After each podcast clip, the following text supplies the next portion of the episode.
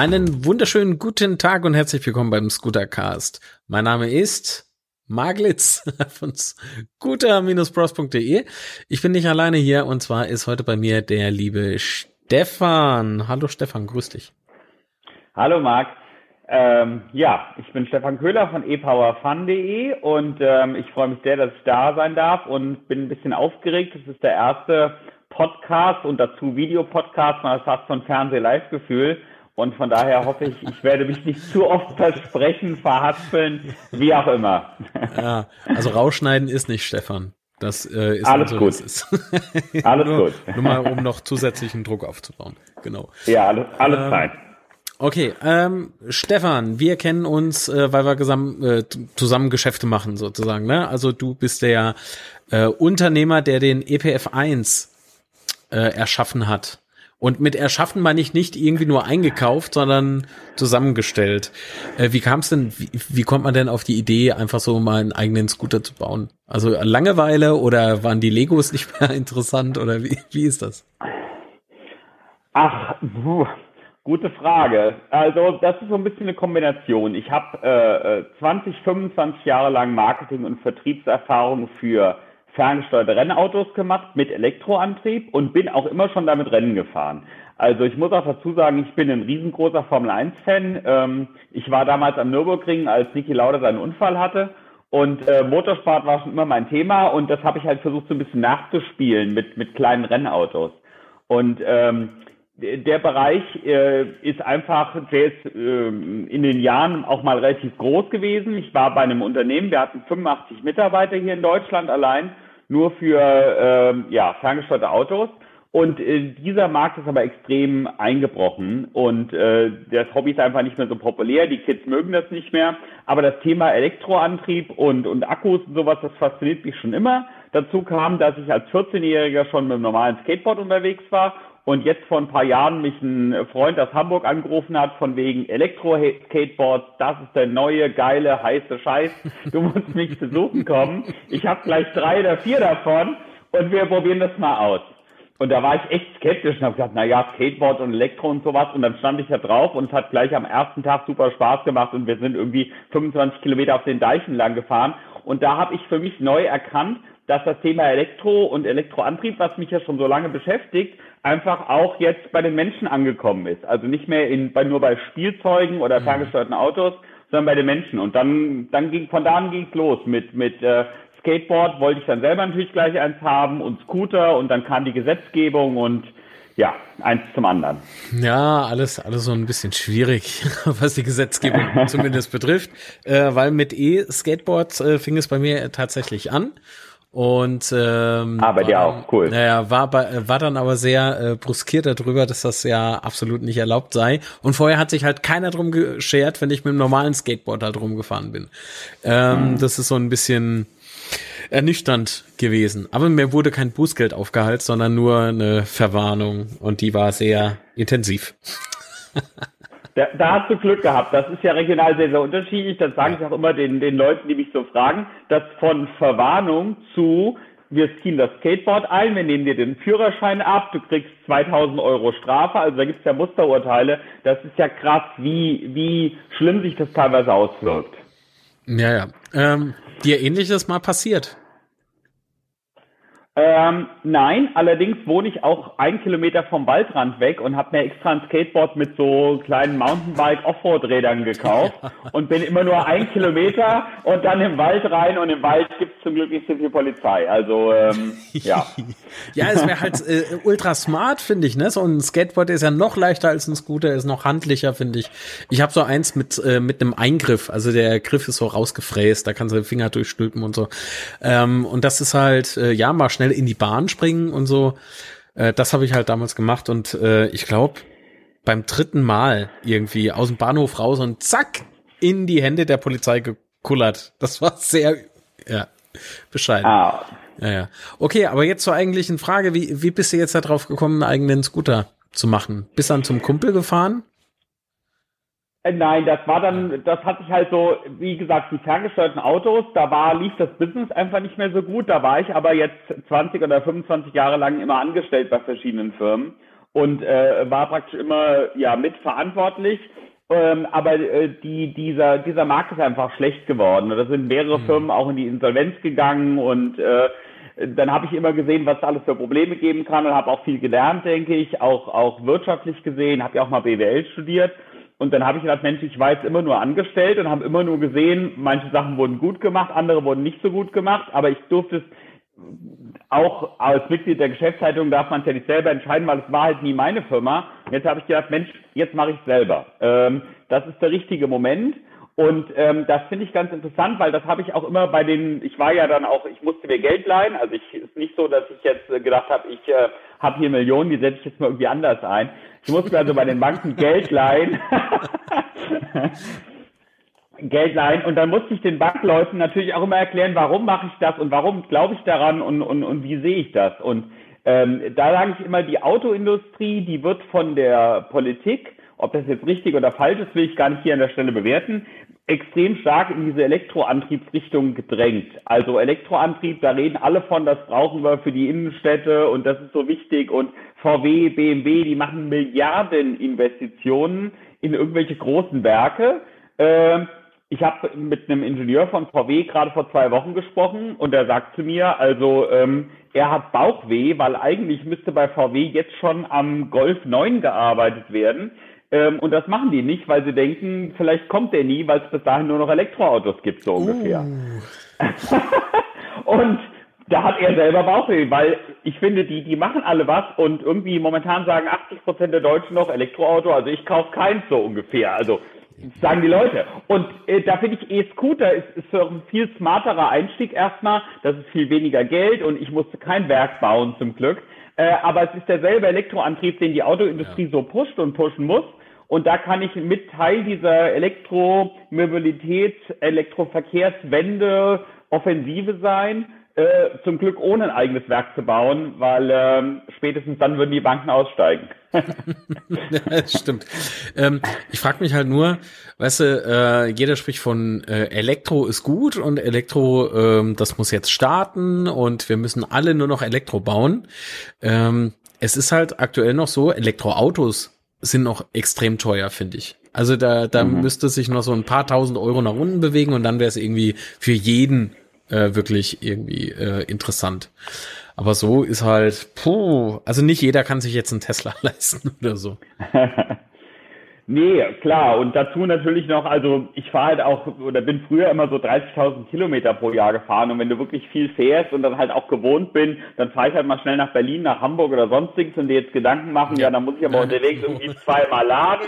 Ist da die Ladestation frei? Wie lange warte ich da und so? das sind schon so Unsicherheiten, die man einfach hat. Und ähm, ja, und jetzt muss man sich überlegen, wo lade ich einen Scooter oder wo lade ich das E-Bike oder das E-Skateboard. Ja, mein Gott, also äh, selbst bei uns auf dem äh, übelsten Kaff, ich wohne wirklich außerhalb ja, von irgendeiner Stadt. Aber bei uns gibt's auch Ladestationen mit Schokostecker. Also ich könnte um die Ecke bei mir meinen Scooter laden. Also okay, ich glaube, cool. ähm, ja, alleine schon der äh, E-Bike-Trend, dem ist es größtenteils auch mit zu verdanken, dass es sowas gibt. Ähm, und klar, natürlich Elektroautos, ne? Äh, viele haben ja dieses äh, Adapterkabel noch beiliegen für die Schuko-Steckdose. Äh, wichtig ist, dass es funktioniert. Absolut. ja, okay. Also E-Scooter, Mensch, Jetzt, jetzt sag doch mal, wie bist du denn, wie, wie, oder wie bist du denn an die Sache rangegangen? Du hast ja von der Bank Geld geliehen, weil du hast sie ja überzeugt mit Businessplan und so weiter und so. War das eigentlich ein großer Schritt für dich selbst oder hast du gesagt, easy peasy mache ich? Ah, das ist schon ein großer Schritt für, äh, Schritt für mich selbst. Du musst ja dann auch Sicherheiten geben und musst praktisch sagen, okay, irgendwelche Dinge, die du hast, die ähm, hm. äh, ja, äh, hat jetzt die Bank zumindest mal die Vorrechte darauf, wenn es denn jemals nicht gehen sollte.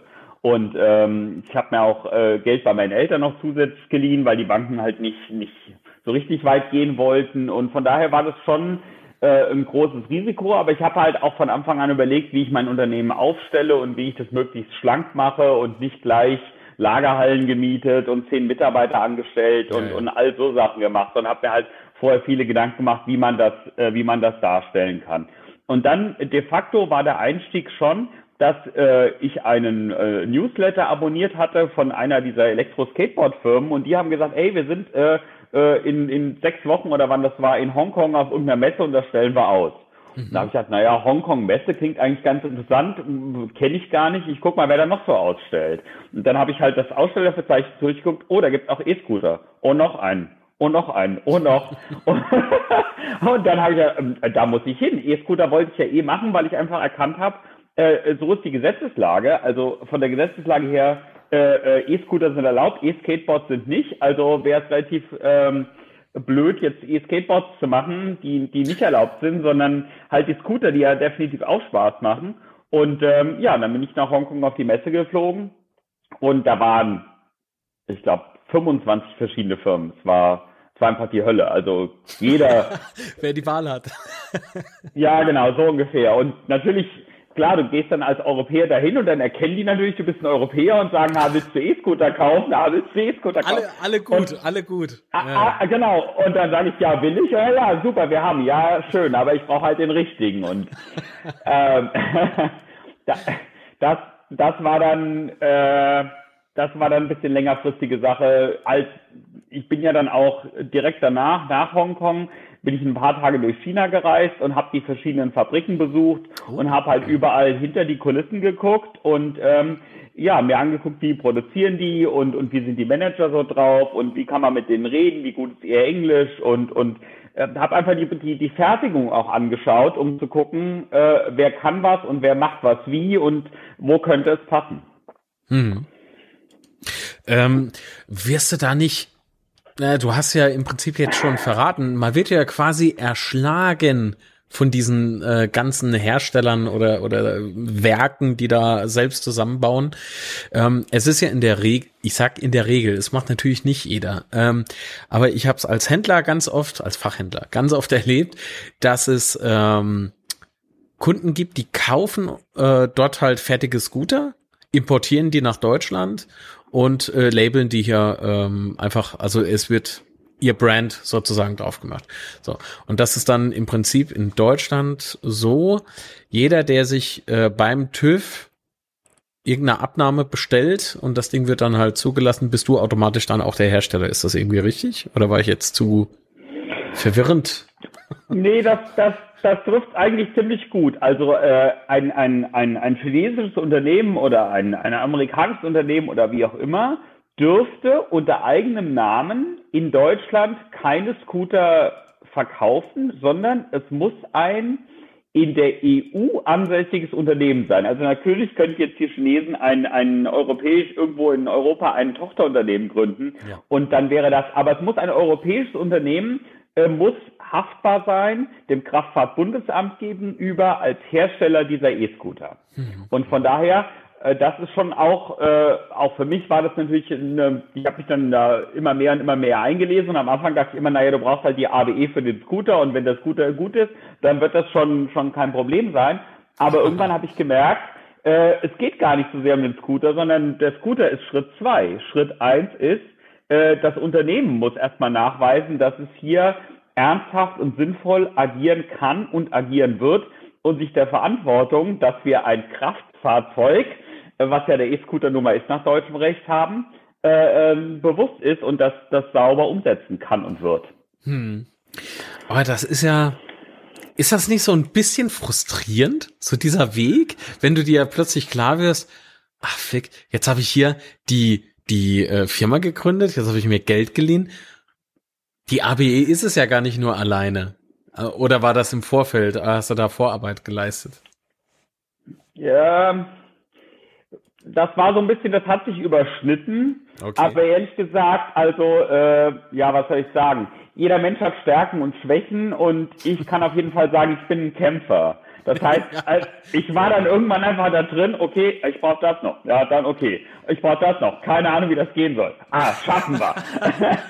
und, und natürlich natürlich dauert es dann teilweise länger und, und manchmal hat man auch so Zweifel, aber es gab einfach für mich, es gab einfach keinen Weg zurück. Ich wollte das und ähm, ich wusste auch, ich habe jetzt gute Partner und ich habe gute Produkte und ähm, ja, jetzt müssen wir das, müssen wir das irgendwie hinbekommen. Naja, ich meine, das unternehmerische Risiko ist halt relativ hoch, gerade in so einer Branche, die neu ist, komplett neu ist, zumindest für uns in Deutschland. Und ähm, du gehst ja im Prinzip mit der Gründung ein All-In, oder? Ja, ja, das kann man so sagen. Also ich habe auch, äh, ich fand das ganz interessant. Ich habe ja dann auch mit dem TÜV bei der ABE-Prüfung äh, mit dem zuständigen Mitarbeiter Gespräche geführt und der sagt, es gibt auch durchaus Unternehmen, die kaufen die Scooter erstmal ein, praktisch mhm. fertig und holen die containerweise hier rüber und sagen, so jetzt haben wir hier die Scooter, macht mir mal eine Abnahme. Und da sagt der TÜV, aber das geht nicht aus äh, Grund A und B. Ah ja, okay. Und dann kommen die vier Wochen später wieder und sagen, guck mal, wir haben A und B besser gemacht, jetzt gib uns die Abnahme. Ja, Moment, aber das habt ihr nicht gut genug gemacht. Und das, dann sagt er, es gibt Firmen, die kommen zwei, drei, vier Mal zur Abnahme und dann kommen sie nicht mehr. Und dann sagt er, er weiß nicht so richtig, was damit geschieht, ob die entweder sich einen anderen TÜV suchen, weil das ja auch so ein Thema, TÜV ist nicht gleich TÜV, sondern es gibt den TÜV Süd und den TÜV Nord und den TÜV Rheinland und den TÜV Hessen und alle möglichen TÜVs und dann gibt es ja noch DEKRA und andere Institutionen, also alle möglichen äh, ähm, Institutionen, die so eine Abnahme grundsätzlich erstmal machen können. Also vielleicht hat ihm einfach da die Nase von dem Prüfer nicht geschmeckt und er ist woanders hingegangen. Oder was wir eher vermuten ist, die Dinger wurden dann einfach ins europäische Ausland verkauft, weil wir halt diese TÜV und ABE-Geschichte, die ist nirgendwo nur halbwegs so streng wie in Deutschland. Und von daher kannst du den gleichen Scooter ohne ABE und sowas ja sofort in Frankreich, in Österreich, in Italien sonst irgendwie betreiben. Und wenn dann halt die Firma, die einfach sich das so schön vorgestellt hat, wir machen jetzt hier in Deutschland Business, äh, da keinen Erfolg beim TÜV gehabt hat, dann werden die Dinger halt äh, vielleicht auch noch günstiger weiterverkauft irgendwo ins Ausland und nach uns die Sintflut so ungefähr und Hände verbrannt und jetzt wieder weg davon. Das ist eh was, was ich feststelle. Es gibt ja mittlerweile in Deutschland äh, Scheuer, der Verkehrsminister Andreas Scheuer hat neulich im Interview gesagt, es werden mittlerweile über 80 Zulassungen für der, nach der Elektro-Kleinstfahrzeuge-Verordnung mhm. äh, gemacht worden. Und da sehe ich halt auf dieser Liste extrem viele Firmen, die das machen.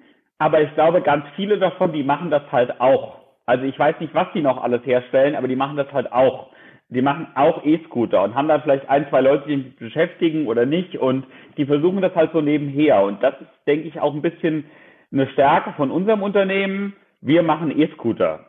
Nichts anderes, gar nichts anderes bisher. Und vielleicht wachsen wir irgendwann mal, aber jetzt machen wir E-Scooter und das machen wir richtig und da kenne ich jede Schraube und da kümmere ich mich um jedes Detail und dafür lebe ich und sterbe ich und stehe morgens auf und mache und tue. Natürlich auch noch Familie, Kinder und sowas, alles wichtig. Aber ja, ja. Äh, also ich stehe dafür ein und bei anderen Unternehmen, die halt so, auch E-Scooter klingt ganz, ganz, ganz äh, modern und fancy und da machen wir jetzt auch noch welche und das wird schon gehen. Aber das ist kein Selbstläufer und wenn man keine Ahnung hat, verbrennt man sich auch die Finger. Ja, also ähm, ich kann ja mal aus eigener Erfahrung äh, sagen, dass das äh, tatsächlich so ist. Also ähm, ich habe unzählige E-Scooter bei mir im, also bei mir im Haus unten im Keller rumstehen. Ähm, die müssen im Prinzip äh, entweder auf einem Flohmarkt irgendwie veräußert werden oder so, weil es ist im Prinzip bei mir jetzt Elektroschrott. Ich habe so unsagbar viele ausgetestet und ausprobiert, also auch seit dieser Verordnung.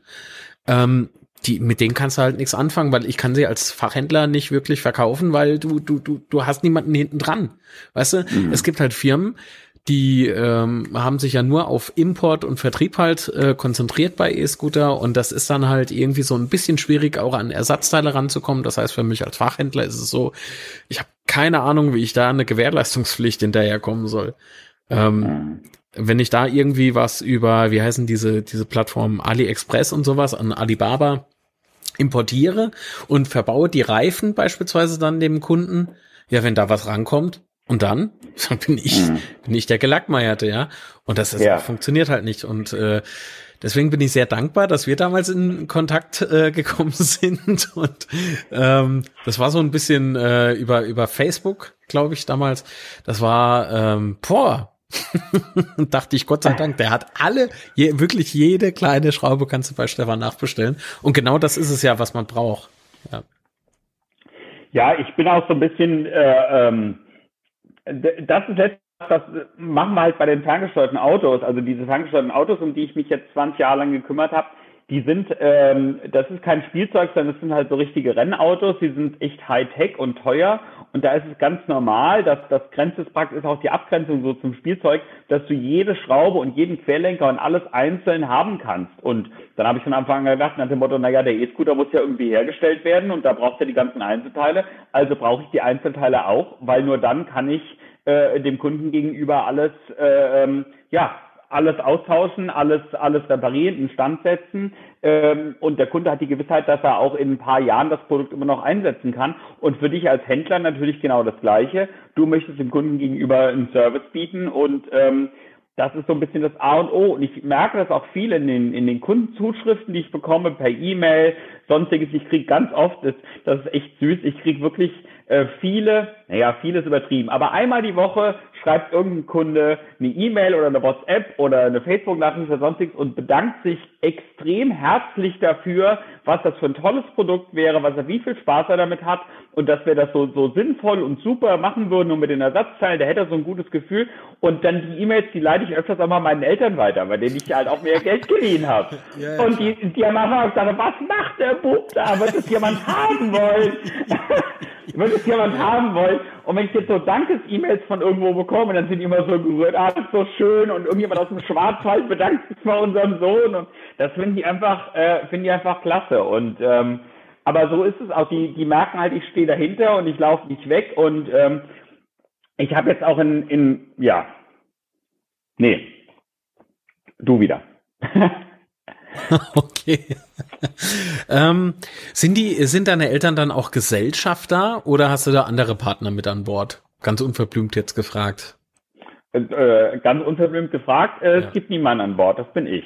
Äh, also ich bin hundertprozentiger äh, wie, wie nennt sich das, ähm, geschäftsführender Gesellschafter. Es gibt keine anderen Gesellschafter neben mir, also es gehört, äh, genau, es gehört, es gehört alles mir und meine, meine Eltern sind auch ähm, 78 und 81. Aber sie sind beide meine E-Scooter schon gefahren und sie kommen beide gut damit klar und vor allen Dingen meine Mutter hatte richtig Spaß. Oha, oha, oha.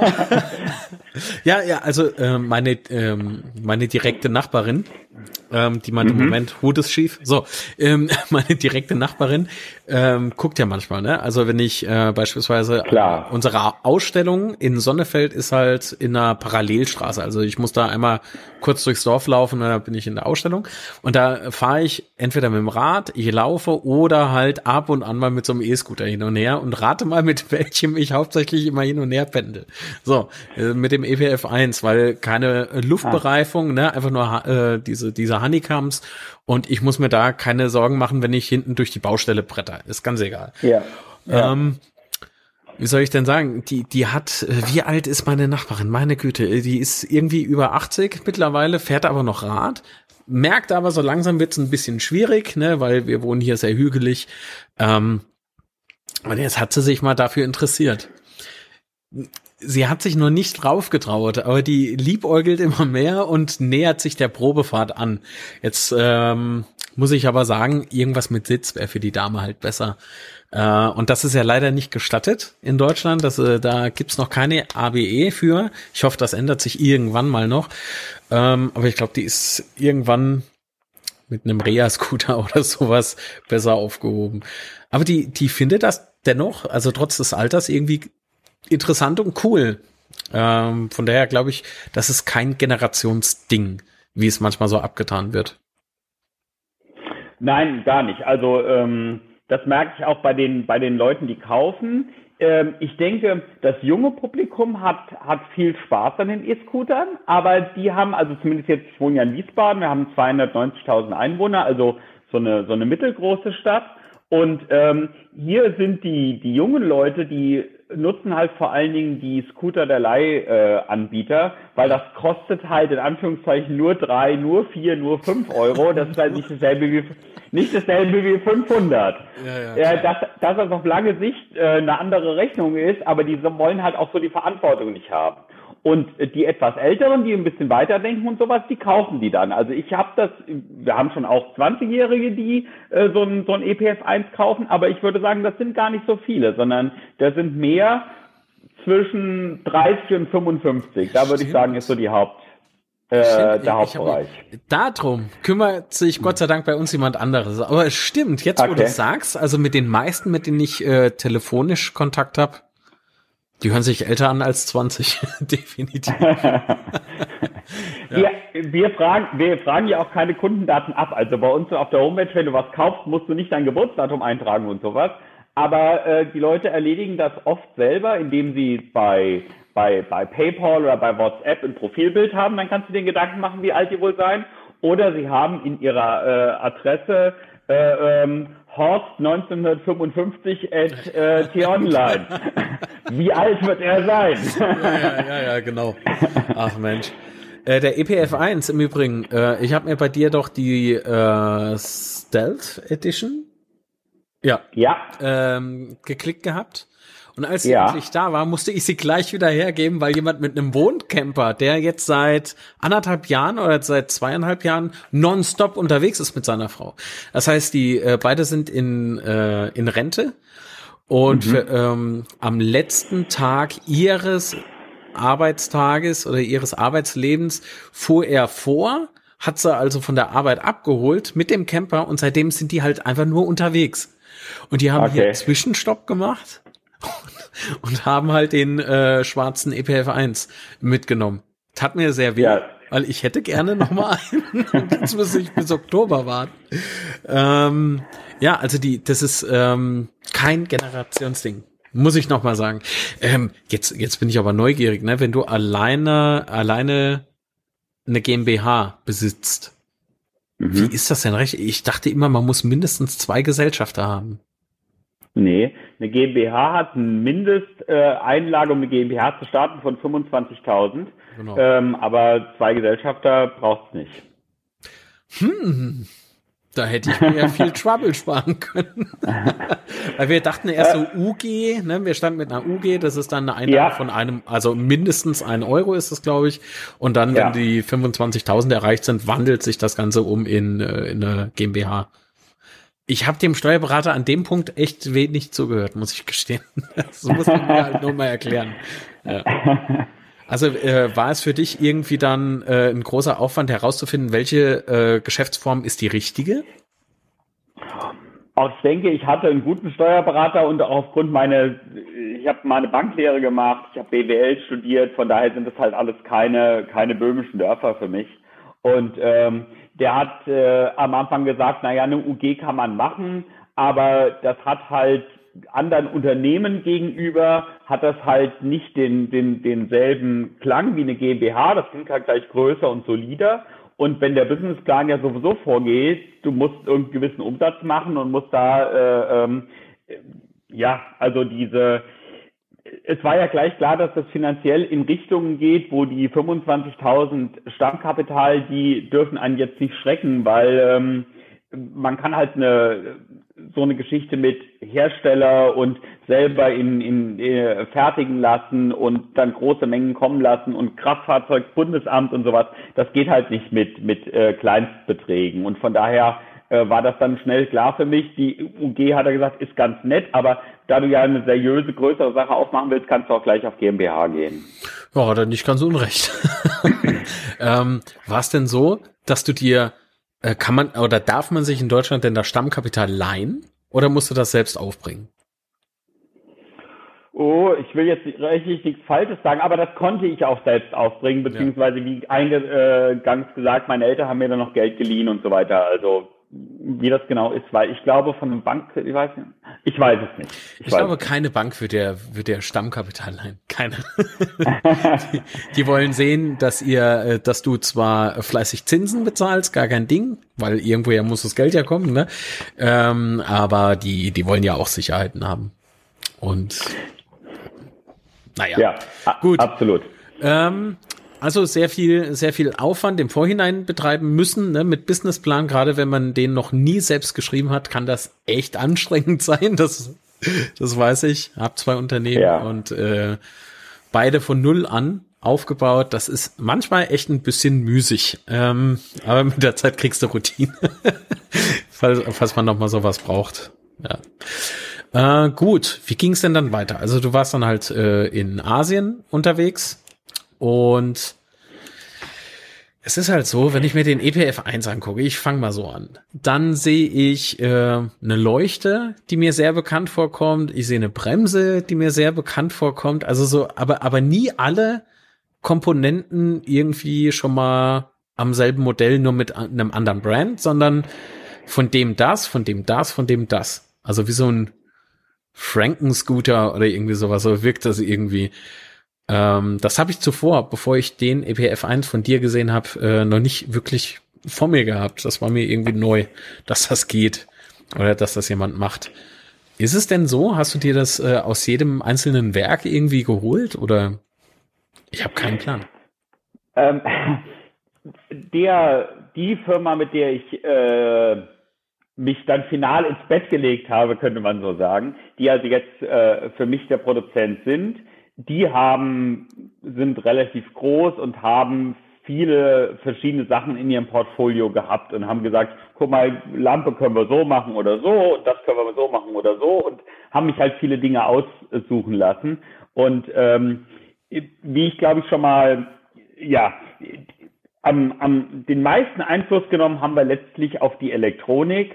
Ähm, und das war ja auch die Elektronik, die wir jetzt im, im EPF1 verwenden, die ist ja äh, von einer Firma, die bei den ferngesteuerten Autos die letzten acht Weltmeistertitel gewonnen hat.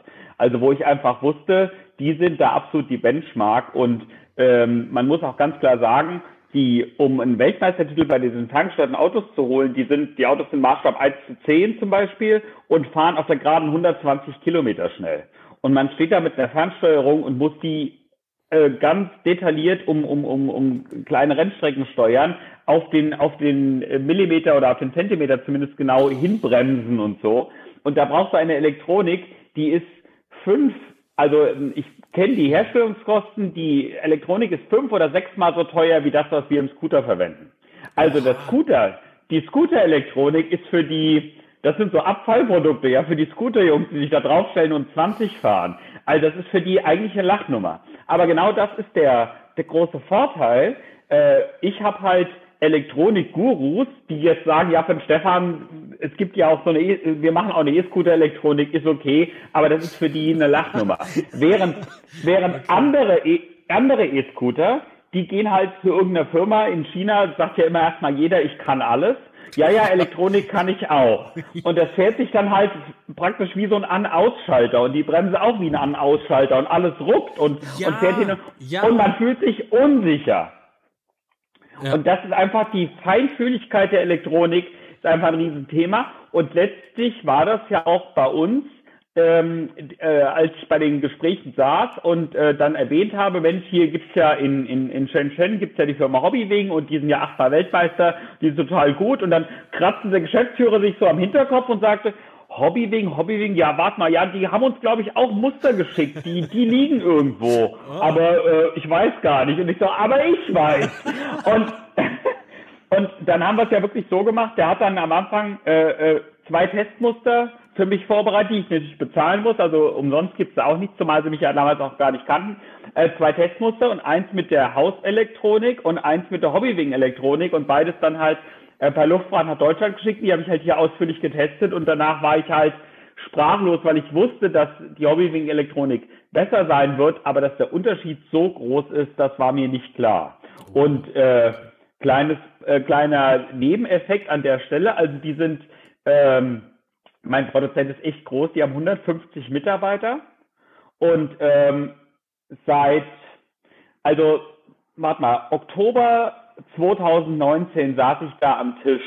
Und ich glaube seit Juni oder Juli 2020 haben sie alle äh, Scooter, die sie weltweit in, wie sie es nennen, Premium-Segment, also nicht die allerbilligsten, sondern ab einem gewissen Level, alles, was sie dort herstellen, weltweit, nur noch mit der Hobbywing-Elektronik, die sie im Oktober 19 nicht mal getestet hatten, nicht mal angucken wollten. Ähm, Aber das erkennen Sie schon auch an, dass das mein Einfluss war und dafür bedanken Sie sich auch und zeigen sich auch an anderer Stelle erkenntlich. Also ich will mich da gar nicht drüber beschweren, aber ich will sagen, ich habe da schon auch äh, viel bewegt und deswegen sagen Sie auch immer, also ich bin natürlich bei weitem nicht Ihr größter Partner, aber Sie sagen immer so halb nette, so Stefan ist der beste Partner, weil wenn der was testet und wenn der was sagt und so weiter, da können wir uns halt drauf verlassen. Und auch ganz aktuell ist es so, ähm, dass wir natürlich an an an Nachfolgern und an Verbesserungen arbeiten und ich schon vor vier Wochen endlich ein neues Testmuster bekommen sollte, was sicherlich auch dich und viele andere äh, User interessieren wird, nach dem Motto, wann kommt denn was, was denn? So, und das Testmuster ist bis heute nicht da. Und warum, und warum ist es bis heute nicht da?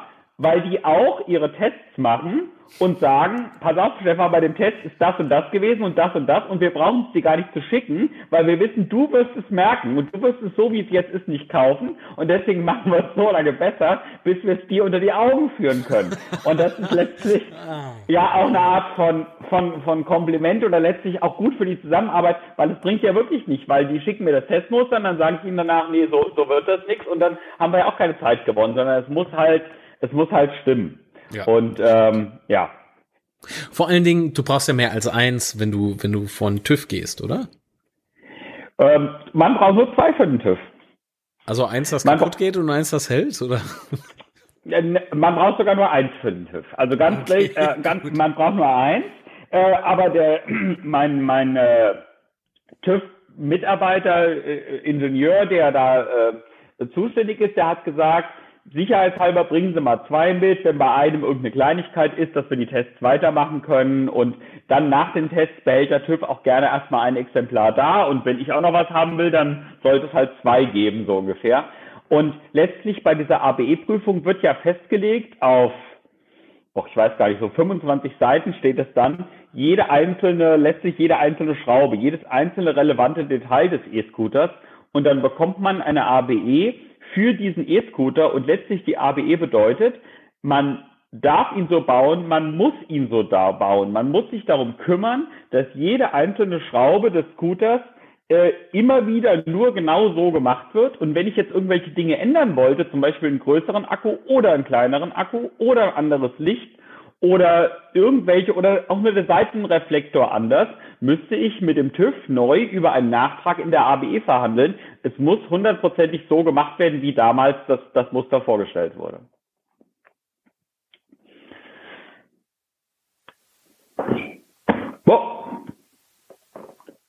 Marc? Nein, ich bin wieder da. Ich warst mich, weg. Jetzt ist weg. hatte mich äh, gemutet, damit ich dir nicht aus Versehen ins Wort falle. Passiert mir öfter. Ähm, also da ich Menschen ins Wort falle sowieso. Ähm, also das, äh, das ist halt ähm, irgendwie nachvollziehbar. Äh, was heißt irgendwie nachvollziehbar? Es ist ja nachvollziehbar, ne? Äh, weil einmal abgenommen und der TÜV, der hat halt das Produkt so, wie es nun mal zusammengestellt ist, getestet und für gut befunden oder oder die ABE erteilt. Und von daher brauchst du da irgendwas anderes an, musst du halt wieder. Was äh, was jetzt natürlich ähm, beim EPF 1 gab es da irgendwie größere Probleme, mit denen du nicht gerechnet hattest und jetzt natürlich drüber erzählen magst? Musst du natürlich nicht, aber ich denke so, der, der, der, ein perfektes Modell kam bestimmt nicht zuallererst raus, oder? Also, äh, puh. Ähm, als ich beim TÜV war, gab es keinerlei Probleme. Also das Modell, mit dem ich da hingegangen bin, da, das war von, von äh, meiner Seite aus so viel getestet und von den von den meinen Fertigungspartnern aus so viel äh, ähm, gemacht, dass ich da hatte ich ein, ein 100% gutes Gefühl. Und äh, bei den Tests selbst habe ich dann schon noch ein bisschen geschwitzt, weil die Tests halt, die machen halt Tests, die nirgendwo stehen. Das kannst du nicht nachlesen, dass das so und so gemacht wird. Und da waren halt ein paar Sachen dabei, die ich wirklich äh, ähm, äh, heftig fand. Ähm, aber da haben wir alles problemlos bestanden, da gab es da gab's keine Themen und auch alles im ersten Anlauf. Deswegen meinte ich ja vorhin, manche Firmen kommen drei, vier, fünf Mal und dann nicht wieder, äh, weil sie halt die AB gar nicht bekommen haben. Es frisst halt auch Kohle. Ne? Ich meine, so, so günstig ja. ist es nicht, äh, so eine Einzelabnahme. Nein, ganz sicher nicht. Also ähm, ich habe es jetzt nicht hundertprozentig genau, aber ich würde sagen, die, die ABE liegen wir irgendwo, jeder TÜV zwischen 15 und 20.000 Euro, wenn es im ersten Versuch klappt. Also Stammkapital weg. äh, ja, auch da. Naja, es ist, es ist halt, wie gesagt, wie mit allem, was man so macht, ähm, nichts ist so ohne Risiko. Und wenn du was wagen willst, dann, äh, wenn du was gewinnen willst, dann musst du auch was wagen. So, und du hast das ja getan. Ähm, nee, das frage ich erst später. ich muss mir die Frage merken, weil die ist ziemlich gut und da bin ich sehr auf deine Antwort gespannt.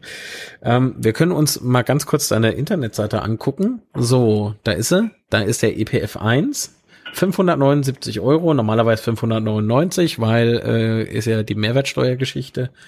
Genau. Ähm, und äh, das Einzige, was ich Stefan mal gesagt hatte, und da dachte ich ja, der legt jetzt einfach auf, äh, war in dem Telefonat mit den bunten Aufklebern.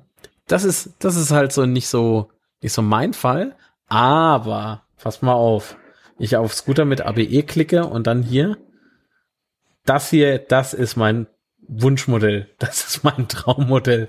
Komplett in schwarz, hier schick, die Fußmal, äh, die Fußmal, wie heißt das? Äh, Grip Tape. Ja. Ist verklebt, äh, keine Gummimatte. Und dann natürlich das äh, E-Power Fun äh, Blau. Ich weiß gar nicht, äh, ist das Royal Blau oder äh, naja, komm, ist ja auch egal. Also richtig schmucker Scooter was hat dich denn dazu bewegt, den EPF 1 nochmal in schwarz zu machen? Also ich war es nicht, weil dafür, also da wärst du viel zu schnell gewesen, das glaube ich dir nicht.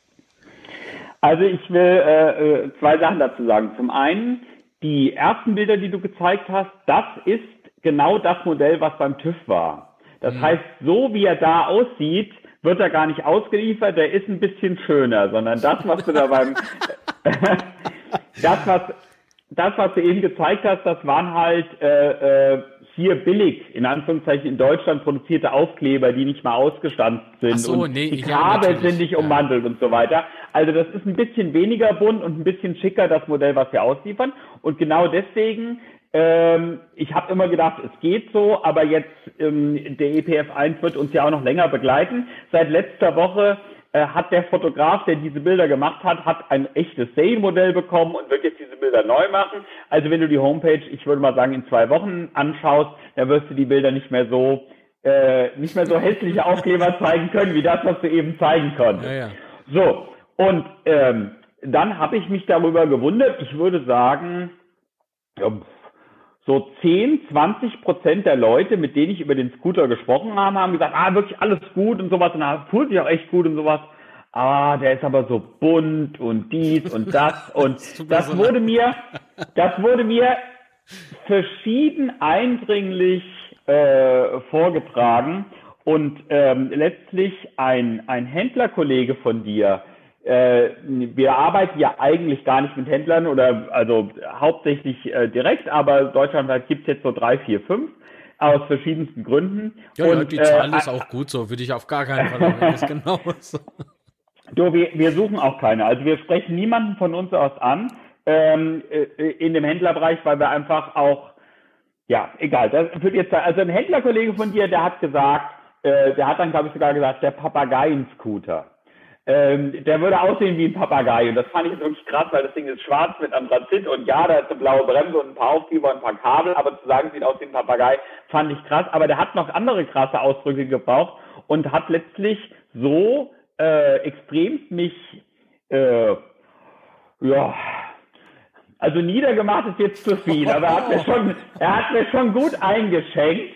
Okay. Und ähm, und ich habe mich mittlerweile bei ihm bedankt, weil ähm, wenn er mir nicht so eingeschenkt hätte, sondern wenn er so nett gewesen wäre wie du und wie viele andere, die es auch nicht so toll fanden, aber es mir nicht so klar rübergebracht haben, ich habe die Handlungs, ich hätte, ich hätte nicht so schnell gehandelt, ich hätte mich nicht so schnell drum gekümmert. Und wenn ich jetzt einfach sehe, wie viele Kundenanfragen wir haben und was wir verkaufen, dann würde ich sagen, wow, äh, äh, ein ganz, ganz äh, Glücksgriff mit der Sales Edition äh, Nachfrage letztlich jetzt noch größer als nach dem, nach dem Originalmodell. Und ähm, die Leute sind total happy. Und ich habe mich, ja, wie gesagt, auch bei dem, bei dem Händlerkollegen bedankt und habe gesagt, wenn du mich nicht so gequält hättest oder in Senkel gestellt oder sowas, äh, dann hätte ich das nicht so schnell umgesetzt. Wobei er war auch kreativ. Also wir waren dann ein paar Stunden auch gemeinsam und er hat dann auch schon Vorschläge gemacht, was man alles noch optisch äh, hier ändern und ja. verbessern könnte. Ja, ich finde, das ist, das ist immer ein Muss von konstruktiver Kritik. Aber wa was soll ich denn mehr sagen als, äh, dein Scooter ist mir zu bunt? Also das mit den Aufklebern. Weißt du so, damals hat, hat Stefan dann nur so zu mir gesagt, ja, die Aufkleber gehen ganz leicht weg. Genau. ganz gleich weg. Ist, ja. äh, aber äh, bevor jetzt ein falscher Eindruck entsteht, der EPF 1 in Schwarz habe ich versucht, äh, bei mir hier in der Filiale Sonnefeld äh, groß äh, anzubringen. Aber die Nachfrage ist aktuell stärker nach dem Original. Also nach dem, äh, wie, wie hatte der Kollege gesagt, Papageien-Scooter. also das finde ich aber wiederum übertrieben. Das ist zu hart. Ähm, ja, also ich, ich denke, das hängt, hängt, letztlich auch wieder von der von der Klientel, von der Zielgruppe, vom Alter, von der Gegend. Ähm, ich äh, zum, wenn auch öfters mal äh, kauft ein Mann zwei E-Scooter einen schwarzen und einen bunten. Und da habe ich immer so das Gefühl, dann hat er vielleicht den schwarzen für sich gekauft und den bunten für seine Frau oder Freundin. Das, das steht ja nicht dabei, aber das ist meine Vermutung, wenn jemand zwei E-Scooter bei uns kauft und ein dunkler und ein, ein, ein bunter dabei. Ja. Ähm, ja. Mm, wir haben mal telefoniert und da ging es um die Bereifung, weil viele sagen, äh, Honeycombs, das ist äh, zu die Federn zu wenig weg. Ne, der Fahrkomfort würde schwinden. Jetzt äh, gab es ja die Gelegenheit bei uns, äh, Andi, der liebe Grüße Andi, äh, der schwitzt in der Scooterwerkstatt, der hat Luftreifen, natürlich keine äh, von dir bezogene, ähm, aber dennoch gute Luftreifen äh, verbaut und wir sind damit Probe gefahren. Du hast das ja bei dir auch schon getan, hast du mir jedenfalls mal berichtet gehabt. Ich habe äh, oder wie unsere Erfahrungen decken sich. Ich finde der EPF 1, der braucht keine Luftreifen. Das ist, das macht auch viel kaputt. Ich verstehe nur nicht warum, weil eine Luftbereifung muss ja eigentlich noch mehr federn. Und ähm, mir fehlt da irgendwie das, das äh, Fahrgefühl, so wie es ist, wie es von Werk aus kommt, so muss das eigentlich sein. Und so kenne ich den und so genauso mag ich den. Ich weiß jetzt nicht, ob ob ob so äh, so ein wie soll ich denn sagen, so, so ein persönliches Ding ist, sowas, wo man sagen könnte, ja, was der Bauer nicht kennt, frisst er nicht. Ähm, aber das, das, das Feeling geht so ein bisschen flöten. Ich, ich finde jetzt nicht die richtigen Worte. Ist immer schlecht beim Podcast, wenn, wenn du nicht die richtigen Worte findest. Nein, nein, ich, ich weiß genau, was du meinst und du hast es ja auch als Frage formuliert und ich denke, dann kann ich da äh, gut aufgreifen und kann das versuchen zu erklären. Also letztlich ist es so, ein Luftreifen der hat innen drin Luft und die soll im Prinzip ein bisschen federn und dämpfen. Und das ist ja theoretisch auch richtig. Wenn ich aber eine ganz gute Reichweite erzielen will, dann muss ich den Luftreifen stark aufpumpen. Also je nach Körpergewicht und so weiter würde ich mal sagen, Minimum zweieinhalb oder drei Bar müssen da rein, um, damit der Scooter eine gute Reichweite hat. Und wenn ich das wiederum mache, dann ist das so stark und so prall gefüllt, dass wenn ich mit dem Daumen versuche, den Reifen einzudrücken, geht da gar nichts. Genau wie bei einem prall gefüllten äh, Fahrradreifen. Und von daher äh, ist natürlich die Federeigenschaft in dem Moment, wenn der Reifen so prall ist, der wird ja dadurch praktisch hart.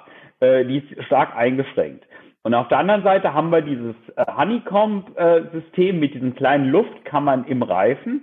Und ähm, als ich angefangen habe, äh, mich mit dem Thema mehr zu beschäftigen, habe ich sofort gemerkt, im Internet, in Foren, in Facebook und so weiter, alle selbsternannten Spezialisten haben gesagt, oh, Honeycomb, das ist das Schlimmste auf der Welt und das ist, äh, äh, das kannst du nicht mal im Supermarkt auf dem Einkaufswagen drauf montieren, so schlecht wäre das. Ähm, also man wurde richtig niedergemacht und belächelt. Und äh, dann habe ich von Anfang an gesagt, Leute, ihr, äh, ihr kennt China nicht. Es gibt in China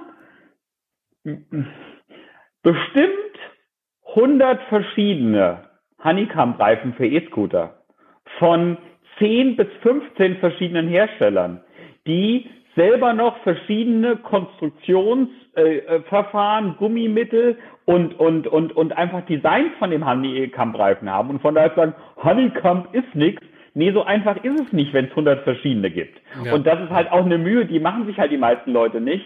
Und äh, das ist einfach nicht ähm, äh, ähm, ja, äh, detailliert genug angeschaut.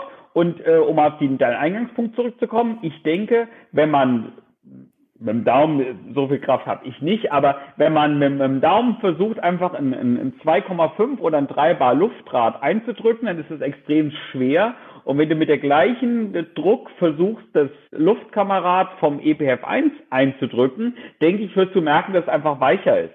Und genau deswegen, weil es weicher ist als das Luftrad, fährt sich auch auf der Straße aus meiner Sicht ähm, gedämpfter und, und, und, und sanfter und smoother als, äh, als der Luftreifen. Wobei ich auch sagen muss, eine Einschränkung, also da bin ich auch ganz offen, wenn du komplett einen Bordstein runterfährst, springst, wie auch immer, also so einen, richtig hohen Bordstein, also eine richtig hohe Kante, da ist das, da war der Luftreifen komfortabler. Und bei allen anderen kleinen Unebenheiten und kleineren Wellen und kleineren Löchen, äh, Löchern fand ich es mit dem, mit dem, unserem Luftkammer Honeycomb-Reifen besser und einen richtig hohen Bordstein war, kann das Luftreifen besser. Also, ähm, ja, aber insgesamt, äh, wenn ich dann noch die Pannensicherheit mir überlege, äh, und den Quäl, den es äh, bereitet, in, in, in Platten zu flicken, äh, denke ich, dass das Honeycomb der richtige Honeycomb, ein guter Honeycomb, in Verbindung mit einer Federung eine sehr gute Wahl ist. Ja. Gerade im Alltag. Vor allen Dingen ja. entgehst du den Leuten, die sagen, Slime, kipp dir Slime rein. da hatte ich letztens äh, für ein anderes Scootermodell ähm, hatte ich einen Servicefall. Ähm, wir bekamen nur das Rad. Wir sollten einen neuen Schlauch montieren. Ich war zu der Zeit bei Andreas mit in der Werkstatt. Der packt das Ding aus ähm, hebelt den Mantel so aus der Felge, äh, also ne, von der Felge runter und es kommt was entgegengebröselt. Ähm, mhm. Rate mal, was das war. Das war der Luftschlauch. Der war halt voll mit Slime. Und dieser mhm. Slime war äh, kein guter Slime. Also Slime ist so ein Reifendichtungsmittel für ja, ja, die, die das jetzt nicht wissen.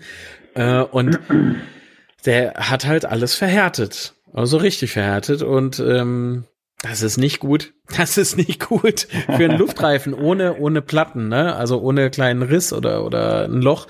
Ey, kippt da halt nichts rein, Mann. Ähm, und woher hat es die Kundin? Das war eine Kundin aus Facebook, ja, aus einem der vielen äh, Expertengruppen. Ich will da keinem ja. zu nahe treten, aber es tut halt mittlerweile echt weder irgendwas zu lesen.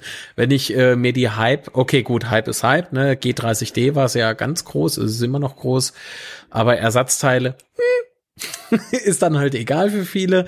Ähm, jetzt sind es die Xiaomi S1 und S1 Pro oder irgendwie sowas. Ne? Äh, wir haben im Übrigen den äh, Xiaomi Probe gefahren und verglichen mit dem EPF 1. Ich habe dummerweise jetzt kein Video zum Einspielen, aber das können wir ja noch posten. So. Und ähm, deiner hat die Steigung geschafft. okay. Also ähm, es ist ein bisschen, der Xiaomi hat es auch geschafft, aber ein bisschen langsamer, also noch langsamer. Deiner hat die, äh, ich weiß nicht mehr, wie viel Prozent die Steigung äh, beträgt, aber diese, äh, der EPF 1 hat 8 kmh geschafft, weil jeder Scooter klappt irgendwo zusammen. Das ist ganz normal, ja. dass die so ein bisschen abbauen. Aber äh, der Xiaomi, ich glaube, der war bei vier, also man fiel fast wirklich hin. Und das ist ja auch nicht äh, so das Wahre. Das Gute ist, Ninebot, beziehungsweise Xiaomi ist ja, glaube ich, eine Tochter von Ninebot, äh, die haben jetzt ein Ersatzrad einfach so mitgeliefert. das ist, soll, soll anscheinend so ein bisschen beruhigen. Naja, aber ob es das, das denn, der Wahl ist, ja. Ist das denn leicht wechselbar aus deiner Sicht? Also können das die Leute selber oder? Was machen Sie mit dem Ersatzrad? Ob es die breite Masse kann, das ja. wage ich zu bezweifeln. Okay. es gibt ja wirklich Leute, ich meine, letztens, der ist, warte mal, der kam aus Bayreuth nach Sonnefeld. Das sind über 100 Kilometer. Der ist nur hierher gefahren, um ein Schutzblech wechseln zu lassen. Weißt du, das ist jetzt auch keine Hex Hexenkunst oder kein Hexenwerk. Mhm. Ähm, das konnte sogar ich. und das will was heißen.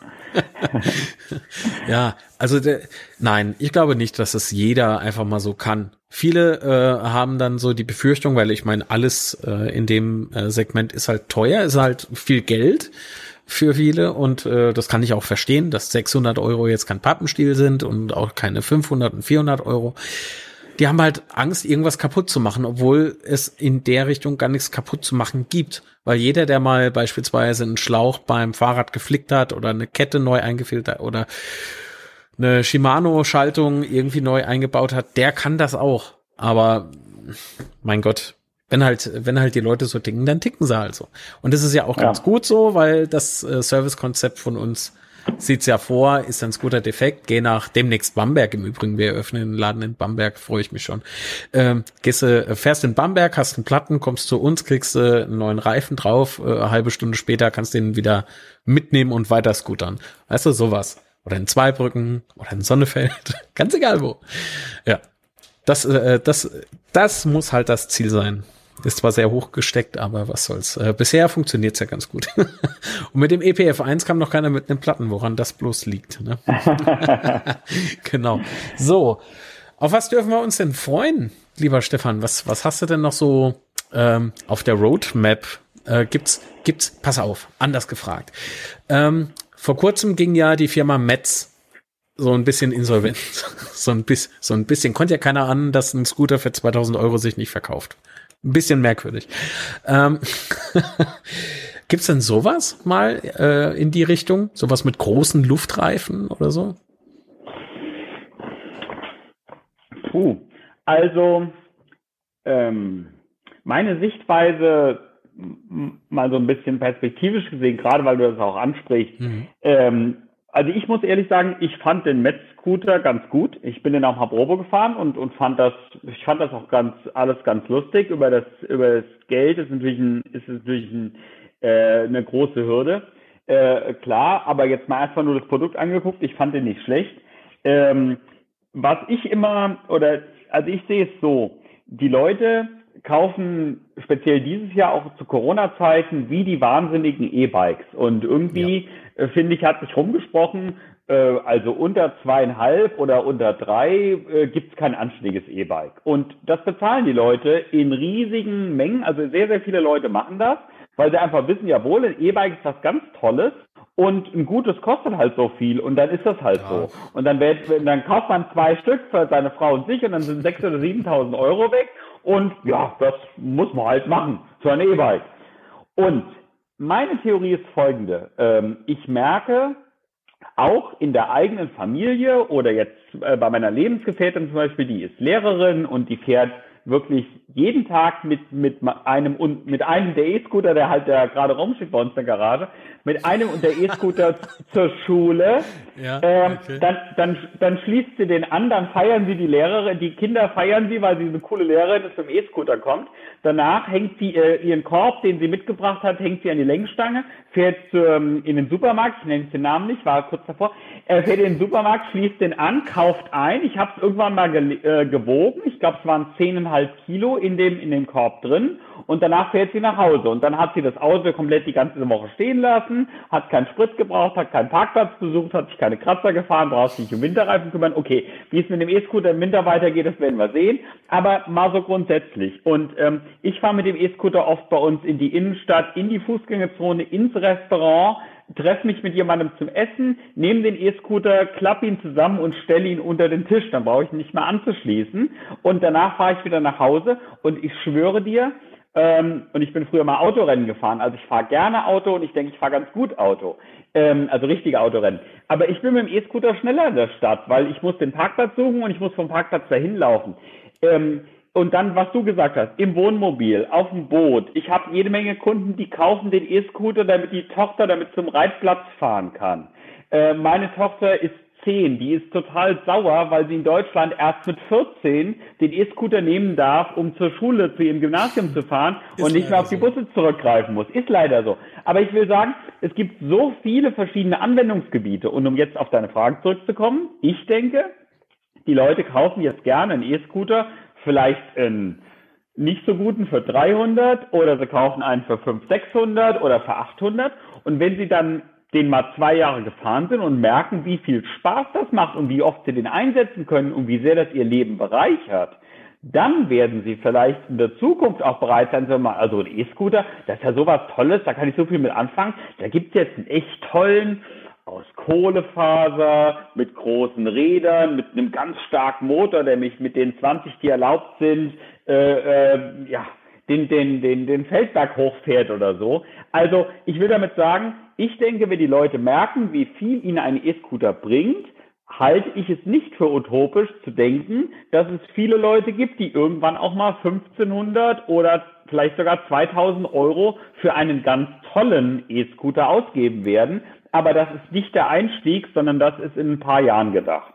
Ja, und aktuell sind wir ja noch im Einstieg und ähm, ich, ich schau dir die E-Bikes an. Ich habe äh, ein Simplon E-Bike. Ähm, was hatte das gekostet? Irgendwie vier noch irgendwas. Ja, ähm, okay. da, da kauft sich auch nicht jeder, weißt du?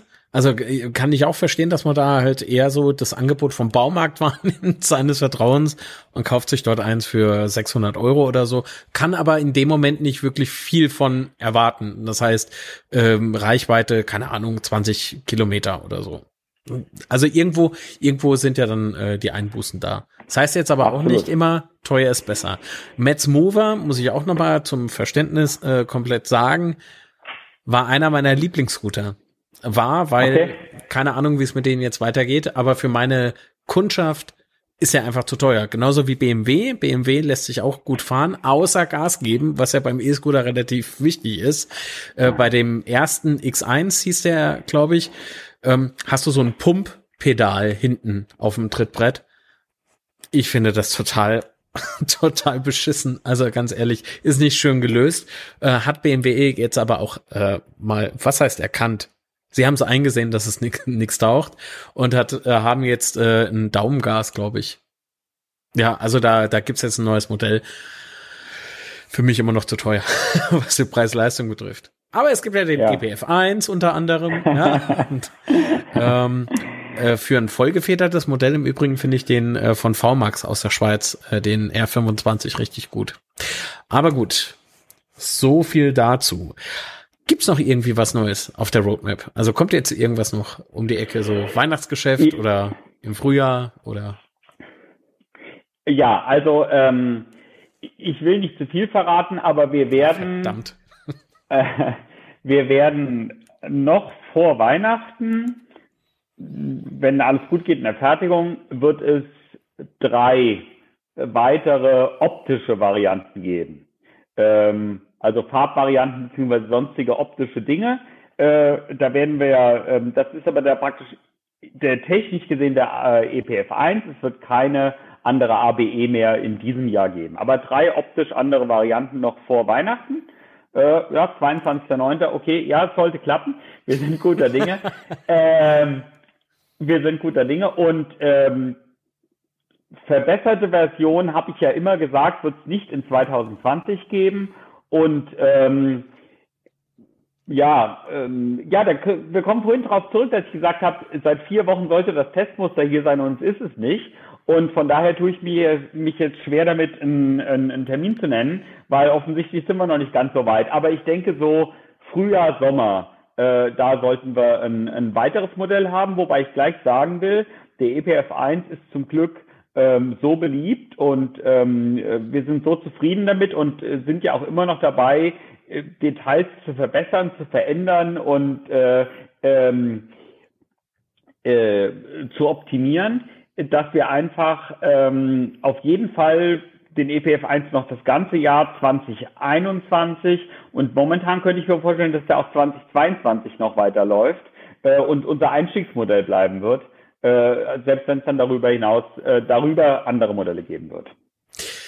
Ich freue mich, das zu hören, weil der EPF 1 ist einer meiner Lieblingsscooter. Muss ich nochmal sagen. Ist ein richtig cooles Teil, gerade so für die City oder also sogar auf dem Dorf. Also wie weit ist die Reichweite? Ich glaube 25 Kilometer habe ich geschafft. Ähm, Soll es weitergehen? Nee. Ich bin ein bisschen schwerer, vielleicht liegt es da dran.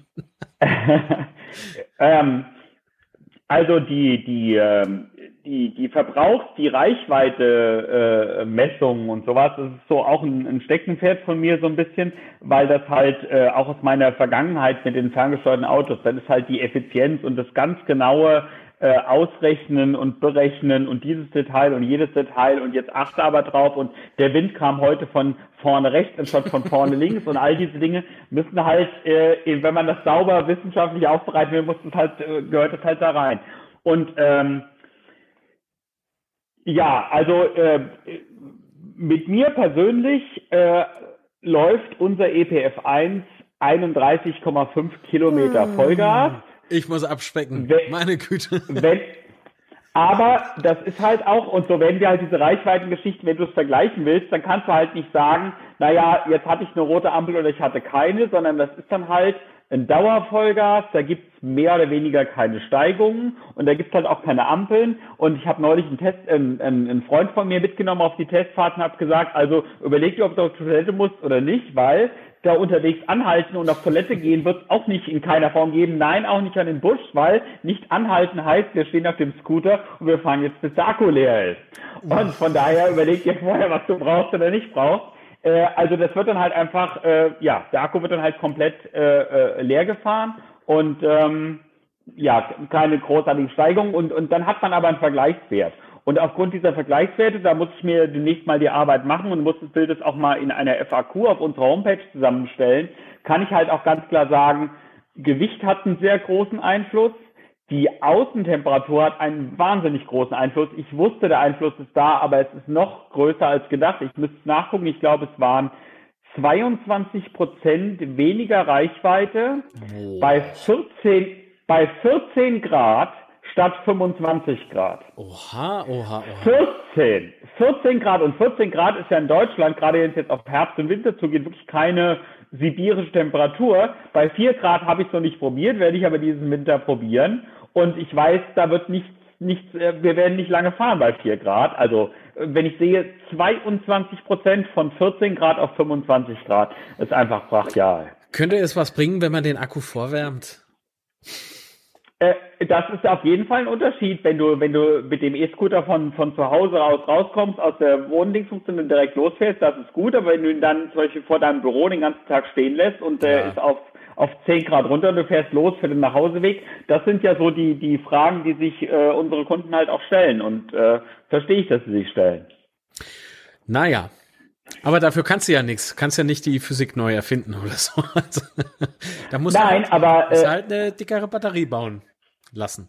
Ja, ja, absolut. Bin ich, bin ich großer Freund von. Oder ist mir, also ich habe auch echt Kunden, die schreiben öfters mal, äh, mit dem EPF 1 zu fahren macht so viel Spaß, dass man sich einfach eine größere Batterie wünscht, einfach damit man länger fahren kann. Also auch gerade so Touren durch die Natur und so weiter. Da klingt jetzt 30 Kilometer erstmal sehr gut, aber letztlich kannst du sagen, 30 Kilometer bei Vollgas ist eine Stunde 20 oder, oder genau ist es eine Stunde 30 und wenn es ein bisschen weniger ist, 1,20, 1,25.